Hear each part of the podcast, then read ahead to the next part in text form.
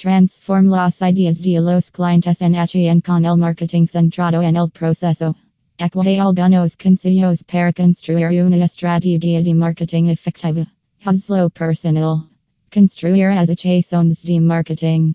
Empezar a colaborar con influentes. Ya no es suficiente simplemente tener una estrategia de redes sociales o enviar correos electrónicos periódicamente.